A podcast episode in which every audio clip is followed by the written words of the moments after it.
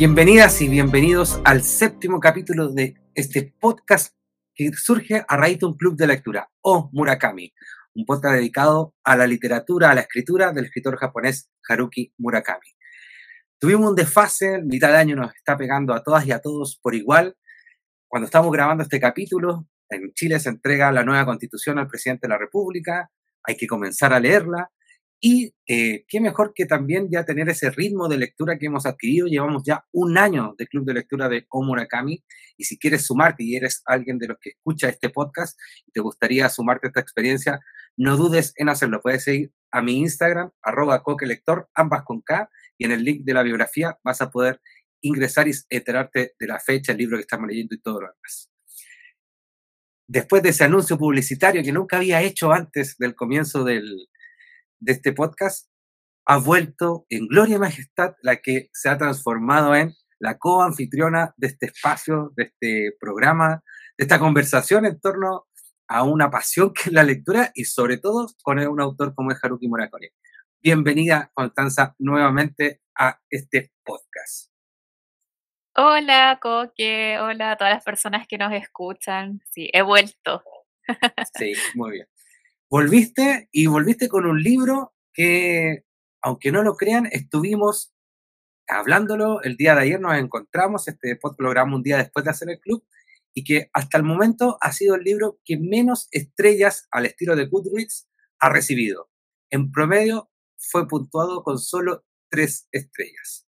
¿Te pasó lo mismo a ti, Connie? ¿Tú fuiste una de las que puntuaste así o no? Sí, creo que la conversación ayer estuvo dura porque mm, yo creo que al menos a mí me pasó que luego de haber leído em, el libro anterior de cuentos de Murakami, tenía otra expectativa respecto a este. Este libro yo no lo había leído antes. Em, y sí, lo que conversábamos ayer, que al menos a mí me dio la sensación de que habían algunos de estos cuentos, de estos relatos, que no estaban como tan redonditos como otros que tiene Murakami, que puede ser que a uno le gusten o no le gusten, pero tiene una estructura y son como del universo Murakami, pero aquí habían algunos que, no, no sé, como que uno se hacía, al menos yo me cuestioné la decisión de por qué estaban ahí. Sí, es, es difícil después agarrar un libro de relatos de Murakami, porque el que leímos de manera anterior, que fue después del terremoto, tenía un hilo conductor, que, como lo dice su título, era el terremoto de Kioto de 1995, y que uno podía pensar que, inclusive lo conversamos en el podcast con eh, quienes estuvieron ahí, pueden escuchar ese capítulo, pensando que era entrevista o que iba a ser muy reiterativo con el tema del terremoto, pero era un telón de fondo, entonces había un hilo conductor que ayudaba en, en esos cuentos, en esos relatos. Pero aquí, este libro del año 1993, que venía presidido por todo el éxito de sus libros anteriores como Tokyo Blues, que lo había transformado en un autor de superventas, eh, llegamos un poco a la conclusión que era un libro que es completamente hecho por una cuestión de marketing, de, querer publicar algo del autor que estaba haciendo superventa en ese entonces y que estaba dándose a conocer en Occidente eh, con eh, sus libros anteriores.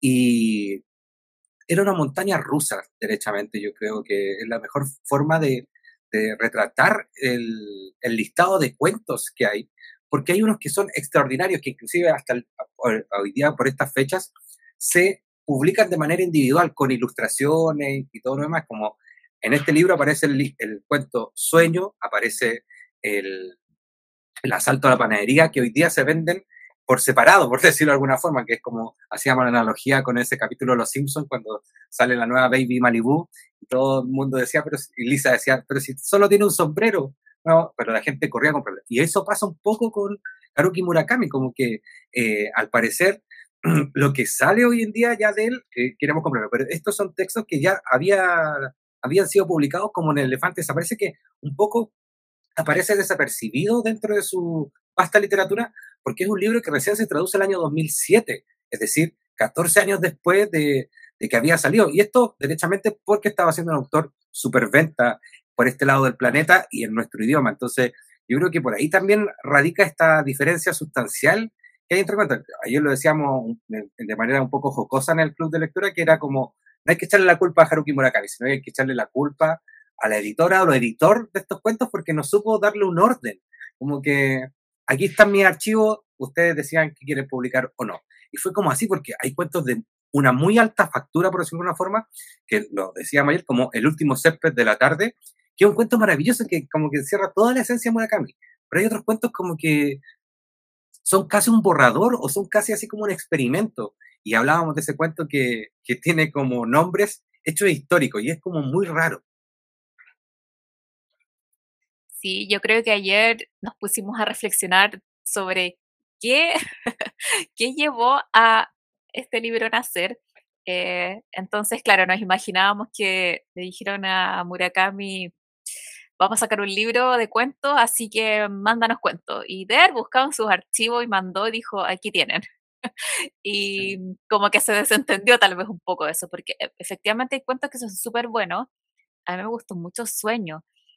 Mm. Em, buenísimo. Y otros que son muy raros, pero no raros de una buena manera, sino como que les faltó tal vez tiempo. El que mencionaba Coque recién es la caída del Imperio Romano, tiene como un título más largo y que es muy extraño porque está como como que ni siquiera se alcanza a desarrollar la idea. Entonces yo creo que eso es lo que comentaba también ayer eh, la Cami, una de las participantes del club, que tal vez en otro orden em, eh, los cuentos tal vez habrían, los podríamos haber leído de una manera distinta, pero claro, yo creo que em, efectivamente es como una montaña rusa donde uno va como sube, después lee uno muy bueno, después uno tal vez no tanto.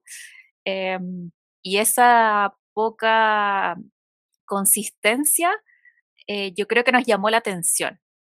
Em, y que ayer creo que fue como una, un diagnóstico más o menos compartido entre las personas que asistimos al club de que nos llamó la atención em, estos cuentos que estaban así como no terminados. Y yo creo que por eso nos pusimos a hablar después de todo el tema como de la industria de los libros, eh, pensando como, ¿por qué se publica esto? Em, y que claramente hay un objetivo eh, comercial detrás de ello. Sí, eh, creo que esa reflexión que hicimos al final del, del club, o entre medio, yo diría más, de, cómo funciona un poco la industria del libro. Yo venía de leer recién un artículo del diario La Razón de España que te invito a leerlo eh, si, si, están escuchando esto, que se llama, que el título es El 86% de los libros en España, que es un mercado gigantesco, venden menos de 50 copias al año. Y entrevistan a un editor de una editorial muy prestigiosa y que le establece que el modelo de negocio del libro en España eh, no le queda más de cuatro años de vida si sigue bajo esta misma perspectiva, esta misma lógica. Y, es súper duro encontrarse con un fenómeno así porque, lo conversábamos ayer, cuando un libro en España triunfa, se publica en Latinoamérica. Editorial Tusquet, Editorial Anagrama, entre otras. Eh, Blackie Books también, siglo XXI. Traen los libros a Latinoamérica, algunos muy caros, pero es porque vienen precedidos por un margen de compra muy alto en el mercado español que supera con creces al mercado latinoamericano en cuanto a ventas frutas. Entonces dependemos de ese mercado para eh, consumir literatura aquí en, Latinoamérica. Y con Haruko Murakami pasa un fenómeno que a él, el libro que saca se traduce en casi de manera automática a 42 idiomas distintos. Por eso ya te habla que tiene un mercado bien vasto en el cual sumergirse.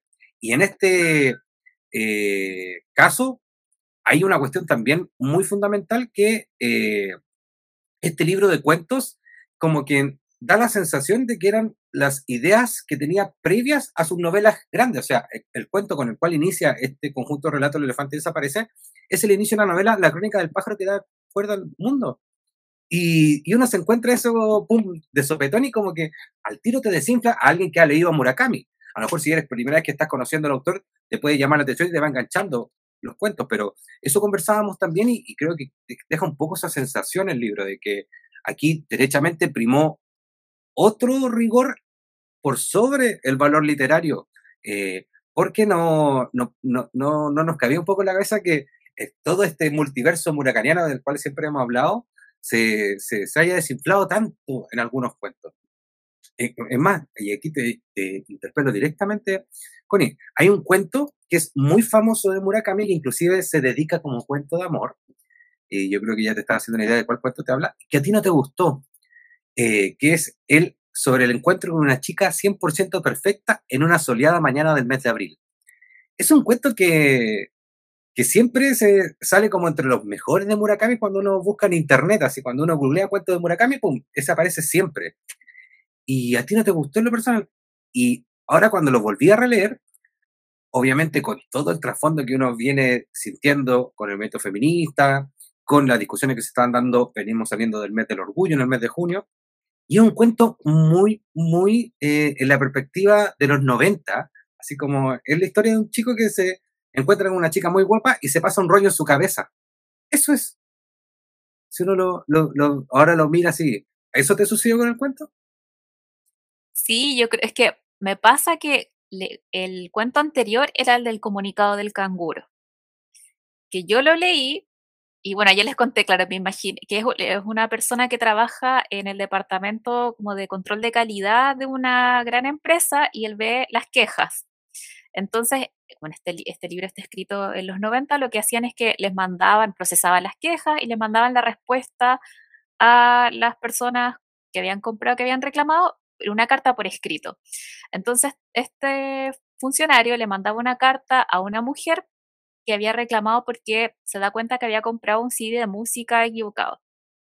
Pero no, pero le escribe una mansa carta, como una reflexión gigante eh, que parte de que estaba en el zoológico, entonces era como al principio, creo que pasé por muchas emociones al leer ese cuento, porque pensé, dije, oh, es una persona muy sola, como que algo de conexión habrá pensado, no sé, tal vez le gustaba el mismo músico que, que esta mujer quería haber comprado el CD, eh, algo así. Y em, después, cuando como que empieza a avanzar la carta y dice cosas que como que le empiezan, como básicamente le habían pasado cosas eh, con la carta, ay, dije, no, ¿por qué? ¿Por qué tiene que pasar esto? Como que transformó completamente mi imagen de cómo yo me, imaginaba este funcionario, de alguien como muy solo a un guau muy raro, como muy creepy. Em, entonces me quedé con esa sensación muy desagradable que dije, hoy me cargó este tipo. Y después leí el de la chica 100% perfecta. Entonces fue como, ay, no, que lata, como. Sentí que era como una visión muy masculina de, de ver a, otra, otro ser humano, ¿cachai? Em, entonces, no sé, yo creo que estaba un poco hastiada por el personaje del, libro, del cuento anterior, entonces lo leí y no me gustó. No sé si se lo dedico, porque alguien va a querer dedicar eso a otra persona. Eh, uy, ahí, ahí, entramos en otra oh. y en otro tema bien bien hablado y que creo que hay que sacarle un poco los trapos de encima, los trapos sucios, como se dice, y hablarlo en buen chileno. también esa frase es fea, a calzón quitado. ¿Te has dado cuenta que lo usábamos antes y era como. Sí. Como que hay todo un, una, un enigma en torno a ello. Eh, porque ahí tú tocado un punto bien sustancial. Uno de los, de los grandes tópicos que utiliza Haruki Murakami en sus cuentos es, es utilizar personas entre comillas, normales que le suceden sucesos extraordinarios. Ese es como un, gran rasgo de la escritura de Haruki Murakami, sobre todo los 12 libros que hemos leído de manera consecutiva de él. Y una de las concepciones fundamentales eh, para entender eso es que dentro de la sociedad japonesa hay mucha gente extraña. ¿ya?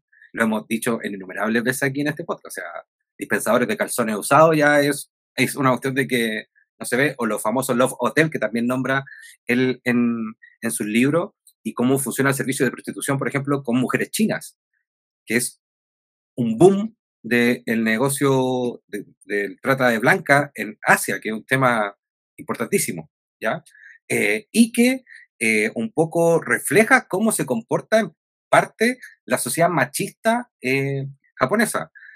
hay dos libros que me gustaría, así a lo rápido, como que uno pueda sacarse un poco la venda de los ojos de la sociedad linda asiática, que es una se llama La Dependienta, que ahí voy a recordar el nombre de la autora, que es de una chica que lo único que quiere es trabajar en una tienda así como un 8, como eh, de estas tiendas de Ella, gracias Constanza. La, Constanza por interno me manda que es Sakaya Murata, la autora, y que refleja un poco la presión social que hay en torno a los trabajos en Asia. Y que un trabajo que no es calificado o que no tiene cualificación, como ser dependiente de una tienda, etcétera, etcétera, eh, es denigrado a, a, niveles ya que caen en el abuso inclusive, por parte de su amistad, de su familia, entre otras. Ese es uno. Y otro que ya te quita por completo la venda de los ojos, que ese siempre se me olvida el nombre, que es Kim Jong, nacida en 1982, creo que así se llama, el, el libro. Sí, Kim Oye, pero, ese es, pero ese es de Corea, sí. Sí, pues es de, pero Corea, sí. Asia. Ayer igual, eh, ayer Camila, que, que, estuvo aquí en el podcast y es parte del club, no hizo la aclaración. Eh, dentro de este, de este eh, después vuelvo al tiro a retomar el tema, el cuento Quemar Granaderos es un cuento que se le hace una adaptación al cine, que está en Netflix, lo pueden ver, que se llama Burning. Y eh, yo decía, ¿por qué no me, recordaba Corea del Norte? ¿Por qué yo en la película veía, o sea, hablaba Corea del Norte?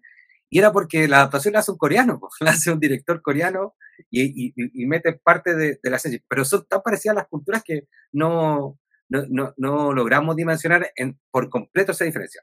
Por eso, ¿por qué nombro estos, estos dos libros junto con el de Haruki Murakami eh, o este cuento de, de, el cuento de la chica 100% perfecta y este cuento de la carta del canguro que, que tú dices? Porque también refleja en parte el público lector de Murakami. El público lector de Murakami, si lo, lo así muy fríamente y muy así al detalle, es mucha gente que está viviendo periodos de soledad, al margen de la sociedad. No quiero decir la palabra que a veces se utiliza porque siento que, que ya es, marcarle así con un, casi como Aureliano Buen Día, con ceniza a la frente, decirle a alguien, ya, tengo que decirlo, sino para qué me sigo, sigo sacándole el jugo, eh, ser incel, ¿ya? Entonces como que eh, eso, estos celibato autoimpuesto por culpa de las mujeres y que hombres viven en esa realidad y Murakami también le habla a ese tipo de público. Eh, vamos a leer más adelante en el club y creo que ya hemos leído parte de esos cuentos eh, en donde se comportan de cierta forma y yo creo que eso nos recuerda estos dos relatos en particular eh, porque es súper eh, difícil hoy en día con todo el avance del feminismo tener una empatía con un personaje que como dice Constanza le responde una carta de un reclamo a una chica que le gustó al parecer y le responde una carta gigantesca por un reclamo en serio. O sea, hoy día eso sería una, una situación de acoso. En el caso del cuento de la, de la chica 100% perfecta para mí, en lo absoluto, pero es un rollo que se pasan muchos hombres, por ejemplo, cuando le gusta a alguien y no la pescan, ¿ya? Entonces, como que no, no, no, no hay que dejar o tener ese velo en los ojos cuando también nos acercamos a la literatura de Murakami. Murakami también tiene mucho, él, él, siempre, y ahí por fin encontré la palabra que ah, hemos hablado aquí de cómo se comportan los personajes femeninos dentro de su historia, y él siempre la utilizó como mediums, ¿ya? Él, esa es la palabra que él utiliza para sus personajes femeninas, que es eh, que ayudan al desarrollo de la acción y se transforman en unos canalizadores de, de, las acciones que van tomando sus personajes masculinos. En After Dark es por primera vez que vemos ese, cambio donde personaje femenino es la protagonista pero él tiene también esa arrangambre y esa cultura machista que tiene la sociedad asiática hasta el día de hoy eh, y que la sociedad japonesa la representa muy, muy bien. Sí, pues es al final como saber de dónde viene, eh, en este caso, el escritor. Pues. Eh, sí, yo creo que hay, hay varios, ya me he terminado el, el libro, eh, hay varios cuentos que ahora que lo pienso que me causaron como ese desagrado, que yo soy súper consciente del tema de los personajes femeninos en Murakami, que igual me molesta. o sea, no me molesta, pero claro, me gustaría que fuera distinto. Eh, que no fueran solamente medios para un fin. Eh, pero claro, acá igual te permite tener un acercamiento a aspectos culturales que uno puede pensar que tal vez al, estar en Asia puede ser distinto, pero no. El machismo está presente. Eh, y claro, o sea, extrapolado, por ejemplo, ahora, que un gallo creepy te manda una carta o te manda un correo porque tú reclamaste, imagínate, tú mandas un correo reclamando una tienda, oye, no sé, pasó esto, devuélvame la plata, repárenmela, y que te manda un testamento eh, asumiendo un montón de cosas de ti que entre medio te diga, oh, me pasaron cosas eh, al leer su reclamo, eh, quiero tener relaciones sexuales con usted, ay, después no, si usted quiere, pero tampoco, o sea, como que si quiere sí, si no quiere está bien también, como es muy cuático, como que va de cero a mil, siento ese cuento, o sea, el, el, personaje.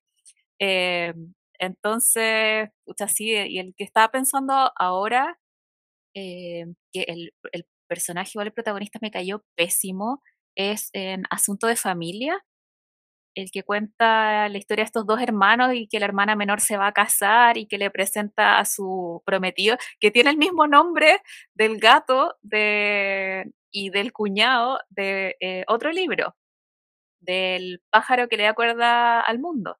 No, no, del, país de la... Para, del, el, Watanabe? Sí, el, el de Watanabe es del despiadado país de... el, del, el, del, nombre largo. El despiadado país... Oh, se me fue. El fin del mundo y el despiadado país de las maravillas. Exacto. Es, es, ahí. ese, es el, es el, ese cuento, al parecer, sería eh, la semilla que dio paso a la novela.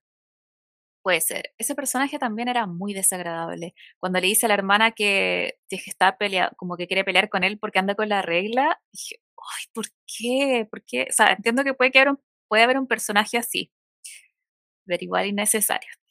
Eh, o ya, pero hablemos de los cuentos que nos gustaron, mejor. No, no, sí. Eh, eh, otra, otra de las Camilas, a la que, que no pudo estar en la sesión, yo mandé un audio al, grupo de WhatsApp que tenemos en el club de, de Murakami, y contando un poco qué había sido la conversación y recordando cuando nos íbamos a juntar esto. Y dijo, no, después de este review, como que no tengo ganas de leer el, el, libro. Eh, pero hay, que hay un punto que, que, es, bueno también sacarse un poco la, la venda de los ojos, que estoy muy pegado con esa frase hoy en día, porque uno va entendiendo y va evolucionando. O sea, hay, estudios eh, psicológicos y estudios sociológicos en torno a la lectura que sí o sí te vuelve más empática o empático cuando tú te enfrentas a otras situaciones en la literatura que lo posible trates de no vivir en carne propia, desde abusos hasta situaciones extraordinarias, y logras entender un poco el comportamiento de sus personajes, entre otras cuestiones.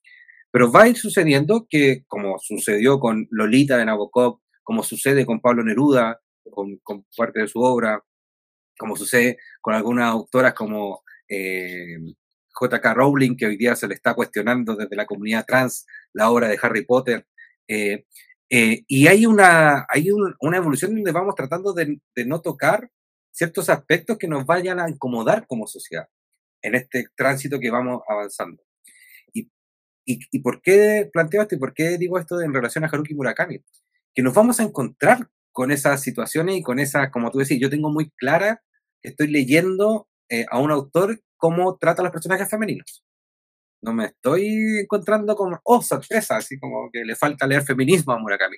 No, es, él siempre ha considerado que sus personajes transitan dentro de una historia y necesitan personas o personajes que en la gran mayoría de las veces son femeninos, que les ayuden a avanzar en la consecución de su objetivo o la resolución del problema que nos plantea la novela.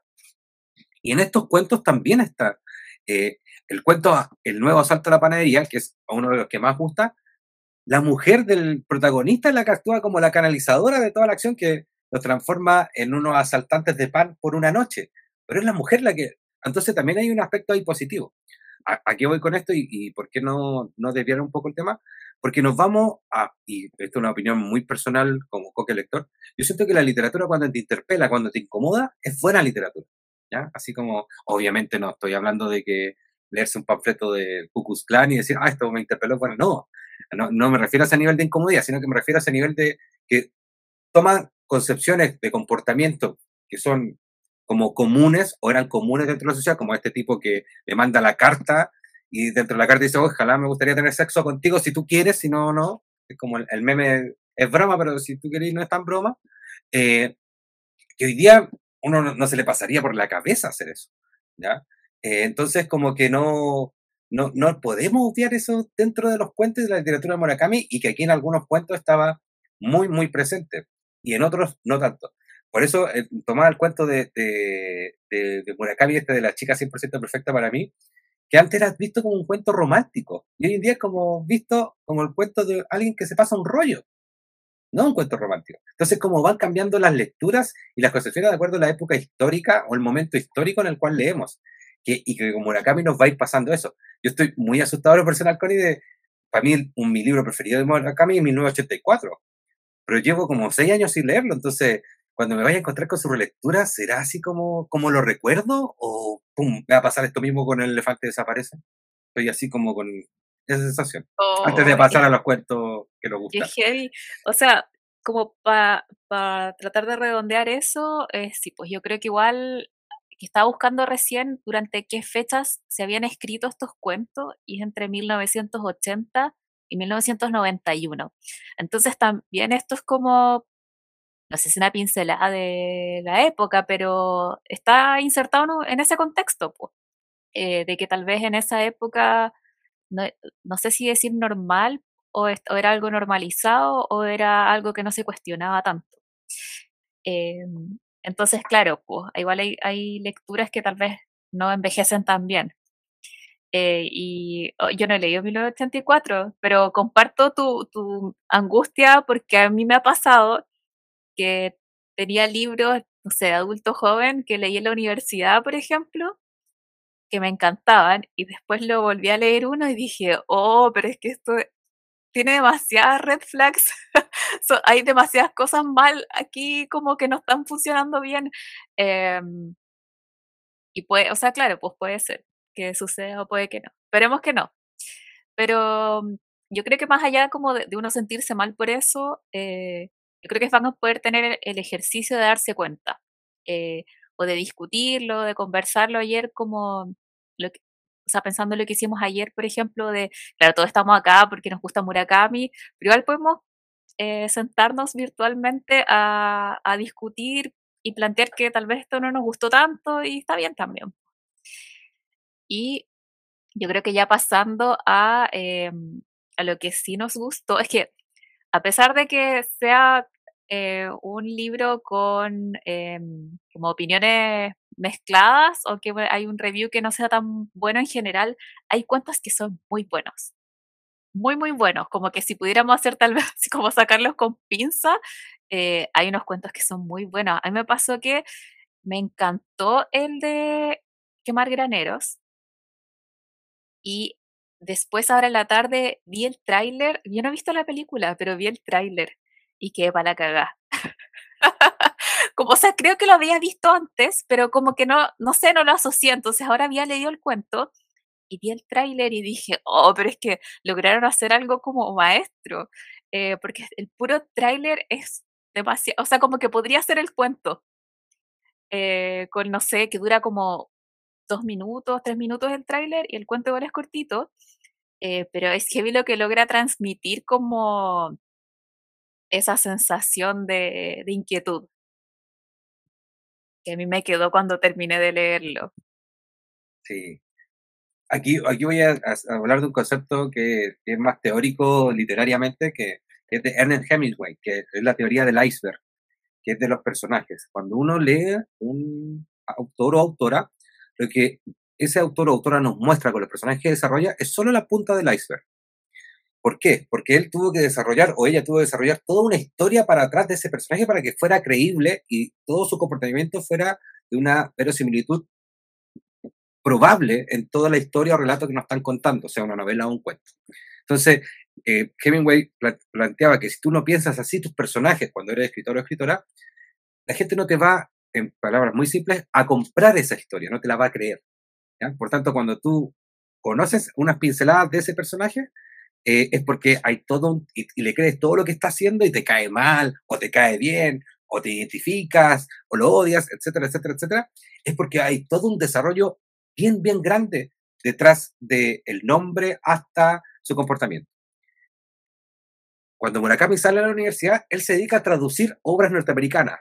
Foster Wallace, eh, a Hemingway mismo, traduce a, uy, ¿cómo se llama este autor del El Paraíso es una fiesta? No, no es Hemingway. Ahí me voy a acordar, Chever, Chavar, con CH el apellido, John Cheever o algo así. Y él se queda con toda esa regla. Y como hemos hablado aquí en el club de Murakami, aquí en este mismo podcast, Murakami tiene un universo de personajes. O sea, yo creo que él tiene una sola gran novela y va contando los capítulos y nos hace creer que son historias y novelas distintas. Por algo en este libro de cuentos se repiten muchos nombres que después van a aparecer en sus otras novelas. Entonces, en este cuento en particular, Quemar Graneros, yo siento que hay un desarrollo de personajes impresionante y gigantesco porque le creemos en todo momento en la... Bueno, aquí ya no...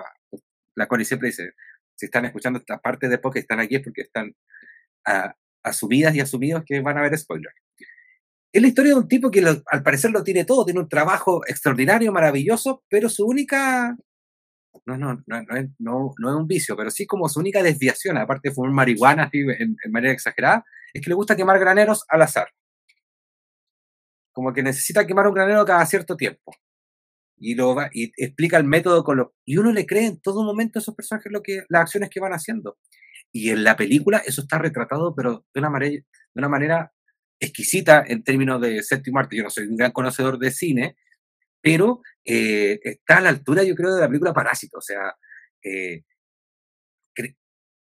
vemos la acción de cada uno de los personajes en esa, en esa adaptación de este cuento y es la esencia de Murakami. O sea, personajes que no nos cuentan el todo eh, o el porqué de, su comportamiento, de sus acciones, pero que queremos que la resuelvan finalmente. Y en este cuento, yo creo que es como en el cuento también, que también se transforma en uno de mis favoritos junto con este, que es el último corte de césped. ¿ya? Eh, son, que yo creo que son dos cuentos que él desarrolló de manera de manera profunda y que nos está mostrando, como dice Hemingway, solo la punta del iceberg de la historia que él se había imaginado en su cabeza para llegar a, esos relatos tan sucintos.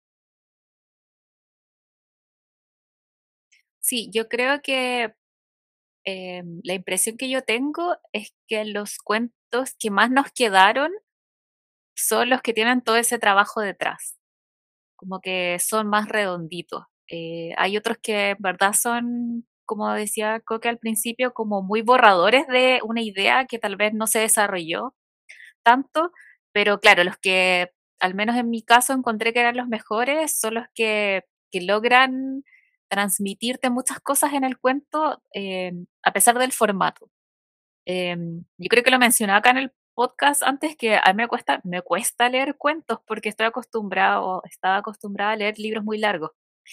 Entonces, eh, como que el formato cuento me era, no sé por qué, como, em, como árido, porque decía, pero es que no, como que me ponía ese prejuicio y decía, es que no creo que en un cuento como que logren eh, expresar lo necesario para que sea una historia así como autoconcluyente.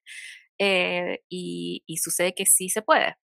Y claro, pues los cuentos donde se logran eso yo creo que son los mejores. Eh, o sea, no sé, el que va granero es cuático, léanlo, que es buenísimo. También Sueño, eh, me gustó un montón. O sea, como que hasta, hasta ayer lo que había leído, ese era mi favorito. Y ahora se agrega quemar graneros. Bueno, y la salta a la panadería igual es súper bueno. Sí, es muy entretenido. es muy sí. Ese, cuento se imagina a mí muy Pulp Fiction, así como... sí, sí. Es muy Pulp Fiction. Ese, ese. Y esto que tú estás contando, de, que ya es teoría como clásica del cuento, como decía Cortázar, los cuentos te vencen por nocaut, las novelas te vencen por puntos. Eh, te permiten desarrollar más, más historia. Hoy en día nosotras y nosotros, eh, como lectores y lectoras, estamos acostumbrados a un nuevo estilo de cuentos y relatos que pueden dejar finales abiertos, personajes sin desarrollar y que van apareciendo y como que es el, nuevo estilo de, escritura en torno a este formato de, de, entrega, por decirlo de alguna forma. Y, Murakami ya estaba experimentando con esa forma, yo creo, en este El elefante desaparece, como el dato que, que nos das tú, Constanza, de que escribe desde de los 80 hasta el año 91 son estos cuentos, entonces él estaba ya también experimentando en esos formatos. Él en muchas entrevistas ha dicho que es lo que más le gusta escribir son cuentos.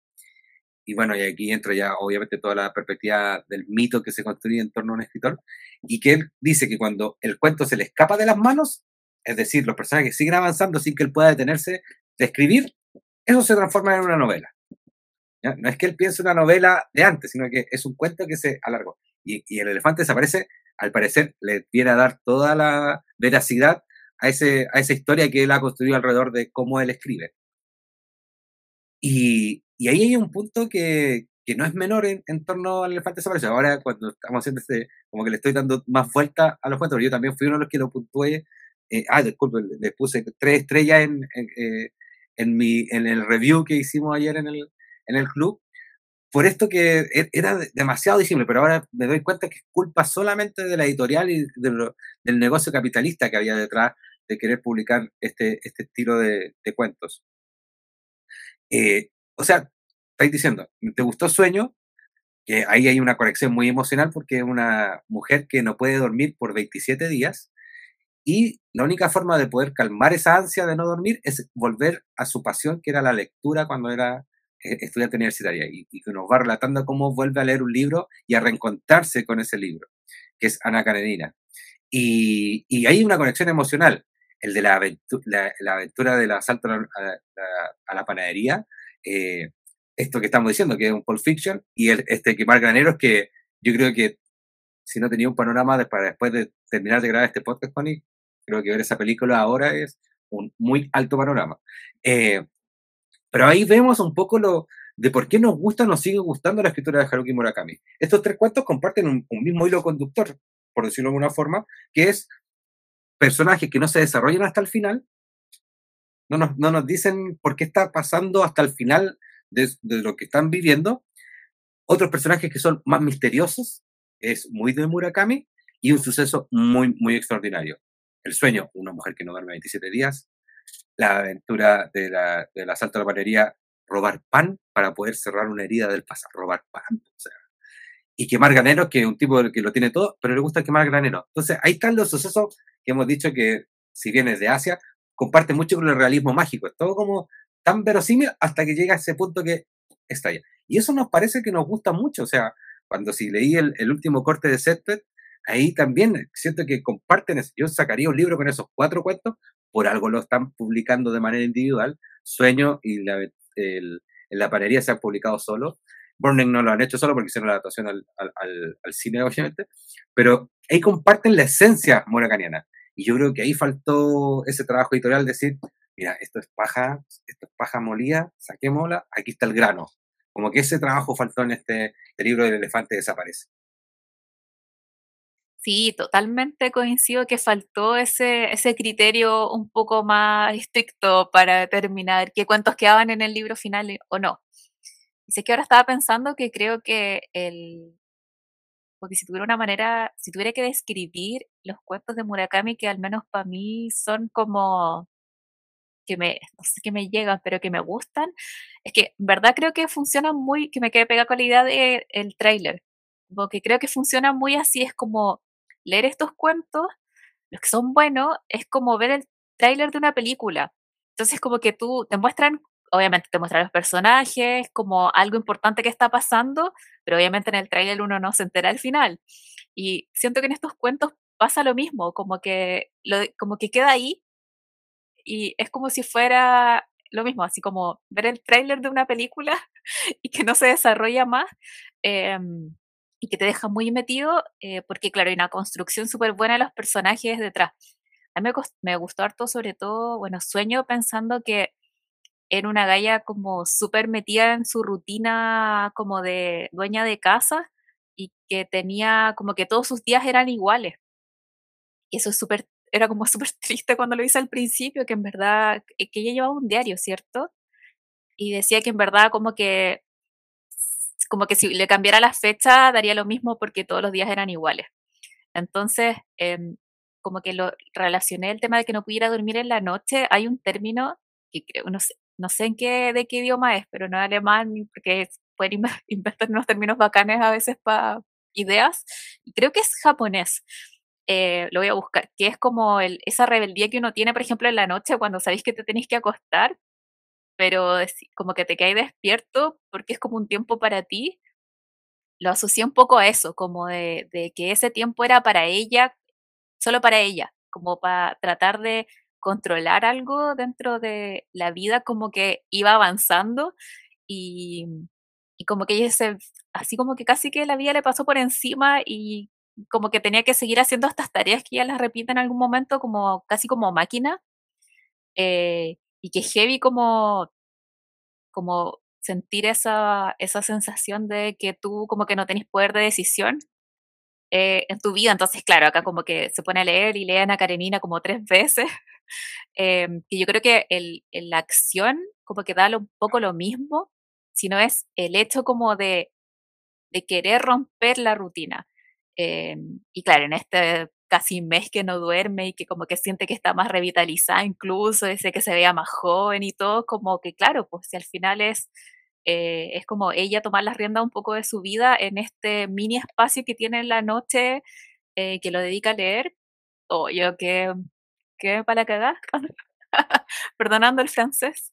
Em, porque claro, o sea, es un cuento, creo que uno de los más largos, ¿o no? Bueno, pero sigue siendo un cuento, pero en verdad lo que uno puede extraer de ahí es mucho, es muchísimo. Entonces, eso habla de, que hay un, un súper buen trabajo detrás, que te dices, ¿por qué ese gran trabajo detrás no está como de manera em, igualitaria repartida por el resto de los cuentos? Pero yo, bueno, compensa, yo creo compensa a los otros y, o sea, deberían hacer una edición más cortita con los buenos con los grandes éxitos. Sí, si algún editor de Dusquet está escuchando esto, tienen que, o editora, tienen que hincarle el diente. Yo creo que van a tener ahí un mercado fiel en querer comprar los mejores cuentos. Esa palabra que tú estás eh, buscando, yo también la leí, pero, y aquí hay, también otra trastienda de la escritura de Murakami. Eh, Murakami, en todos sus libros, tira una crítica súper velada al capitalismo, al capitalismo desde la lógica de instaurarnos rutinas, instaurarnos que todos los días son iguales y que tenéis 10 días de vacaciones solamente. Y lo encuentro tan mentiroso a Haruki Murakami con eso. ¿Por qué? Porque él es el, él es el hombre rutina, o sea, quienes siguen su trayectoria, quienes saben de su vida, eh, sabemos que él se levanta todos los días a la misma hora que a las 4 y media de la mañana, trabaja de 5 de la mañana hasta 1 de la tarde, después sale a almorzar y en la tarde escucha música y a veces, ahora no sé si saldrá total, ahí, eh, antes salía a trotar, pero sigue la misma rutina de lunes a domingo. Es más, el, el, hoy día se sabe, en una, lo leí ayer en una entrevista, yo no tenía idea de eso, que él había en un momento decidido no tener hijos para que no le alteraran su rutina. Y por eso no, no tiene hijos. Y, y, ayer en un, en un, artículo salía que creo que él, él no puede tener hijos. ¿ya? No era tanto una decisión insisto, él se va creando muchos mitos alrededor de él, ¿ya? Pero eh, eh, lo que tú estás contando, pues, eh, a lo que más nos gusta de siempre a los lectores y lectoras occidentales, este, este afán de mindfulness o, o, budista o esencialista que Murakami nos replantea en, su, en sus cuentos o en su escritura, que va desde, como tú dices, de una mujer que tiene una rutina y que dice todos mis días son iguales y le sucede, le sucede algo demasiado extraordinario y que le hace cambiar toda su vida y replantearse y reflexionar sobre que es su presente, disfrutar cada momento único que le da la vida, hasta eh, este otro chico que manda esta carta eh, eh, de enamoramiento y de acoso prácticamente a una mujer que está reclamando porque compró un disco. entonces, como que ahí va un poco enraizado por qué nos gusta Murakami, porque nos saca también, y, digámoslo así, súper feo, de nuestras propias rutinas. ¿ya? ¿Quién de nosotras hoy en día puede decir, la vida de la adultez, no es en base a las rutinas, eh, no es en base a, y esto lo, sé si, se pasará en tu caso, de no lavar los fines de semana para tener, o sea, de lavar los fines de semana para tener ropa en la semana, que si no laváis el fin de semana te quedáis sin ropa en la semana. Y es como una rutina. Entonces, sabéis que el día sábado domingo tenéis que lavar, tenéis que hacerte un tiempo para lavar. En el caso de aquí, que yo vivo con mi pareja Fernanda, que tenemos que saber hacernos el tiempo porque tenemos que ir a, como estamos en invierno, tenemos que ir a la secadora y está todo el edificio lavando. Entonces, si vais te vayas a topar o tenés que esperar a que se desocupe. Y eso son rutinas.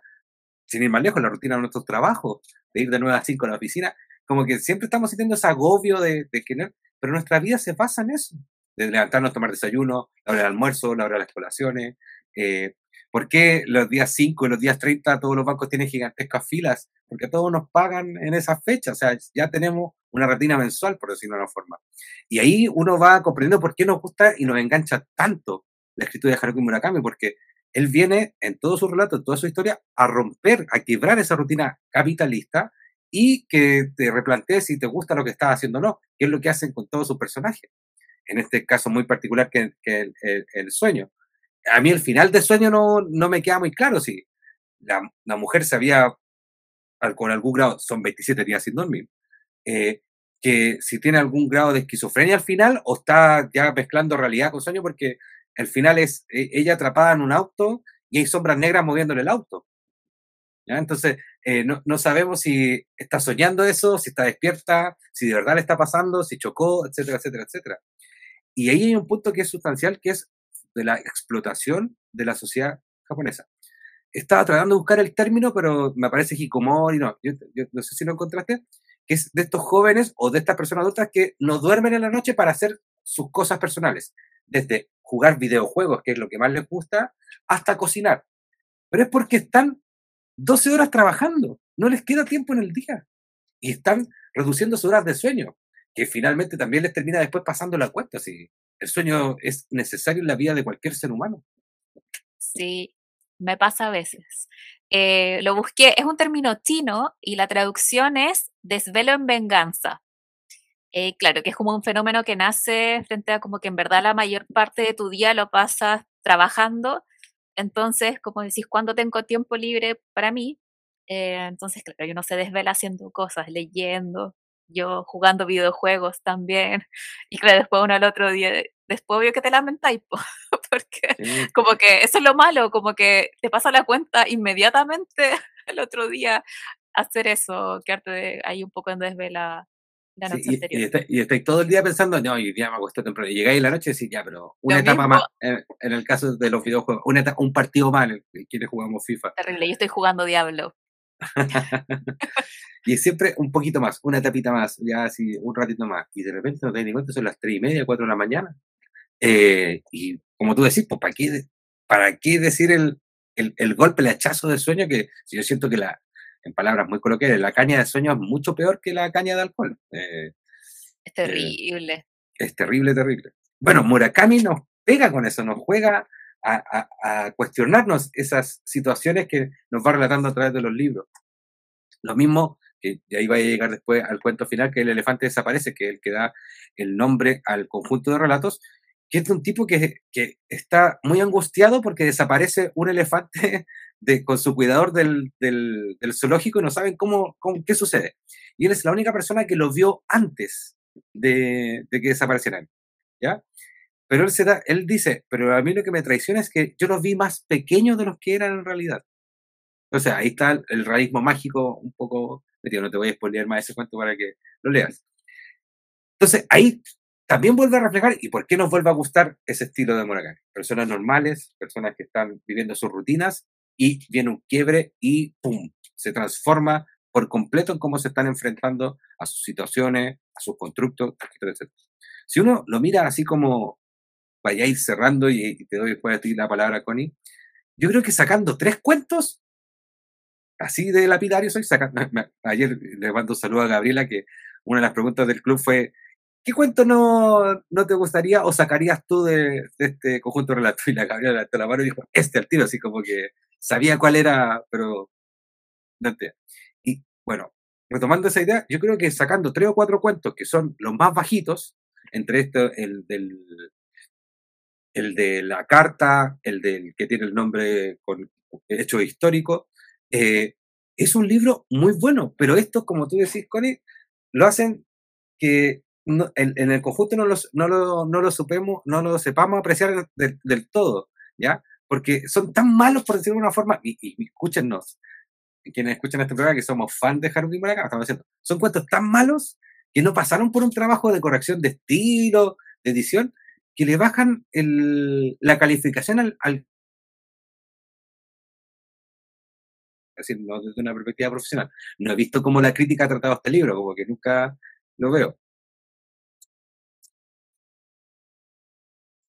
Sí, hoy se me había pegado un poco.